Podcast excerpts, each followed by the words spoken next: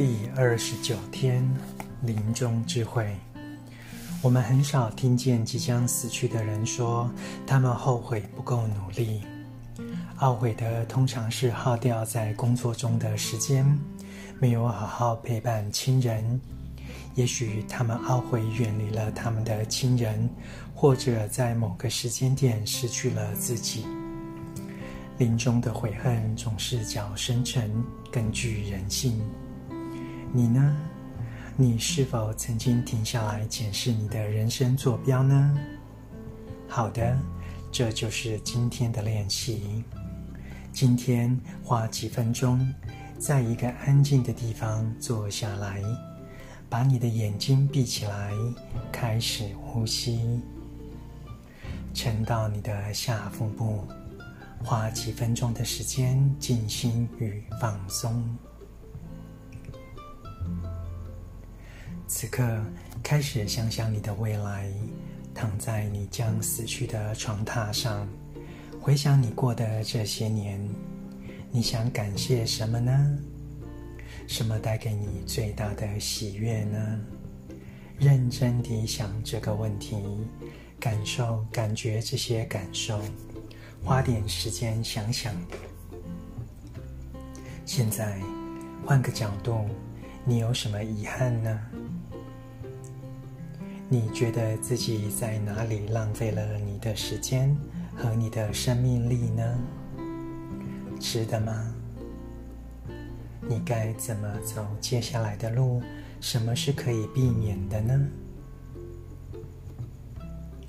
你在哪里受阻，并停下了你的人生道路呢？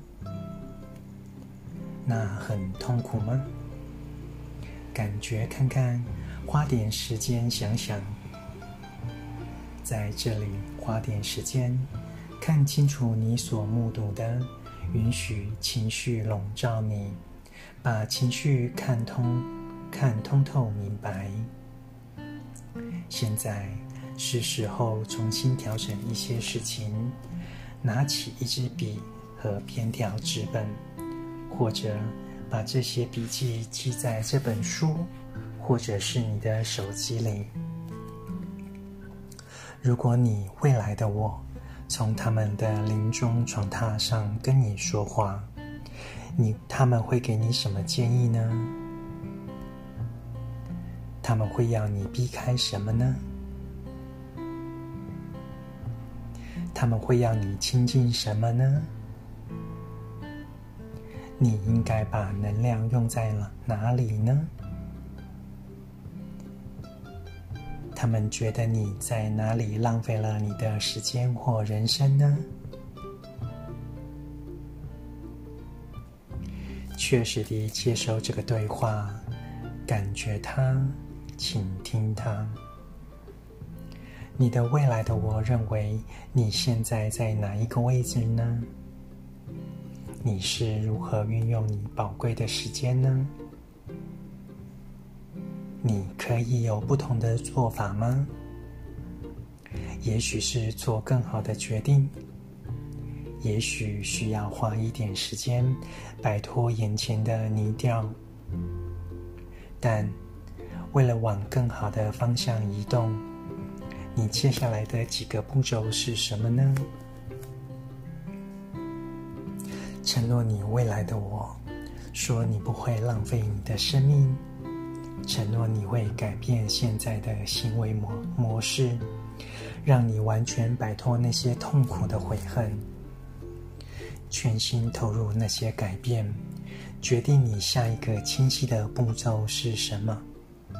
今天就踏出那一步，三步五时地闭上你的眼睛，回到这个情景，问你自己：你是否还在轨道上呢？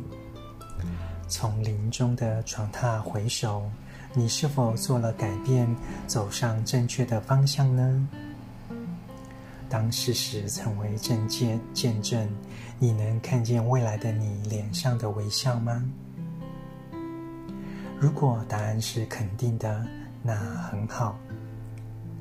如果没有，那么你需要调整。这个练习可能会在未来的多年里成为指引你的明灯，它能帮助你走在你人生的轨道上，将你的时间投资在正确的人、活动、梦想与可能性上。朗读一日一练习，找回美好人生，健康转述的一百项正念日常。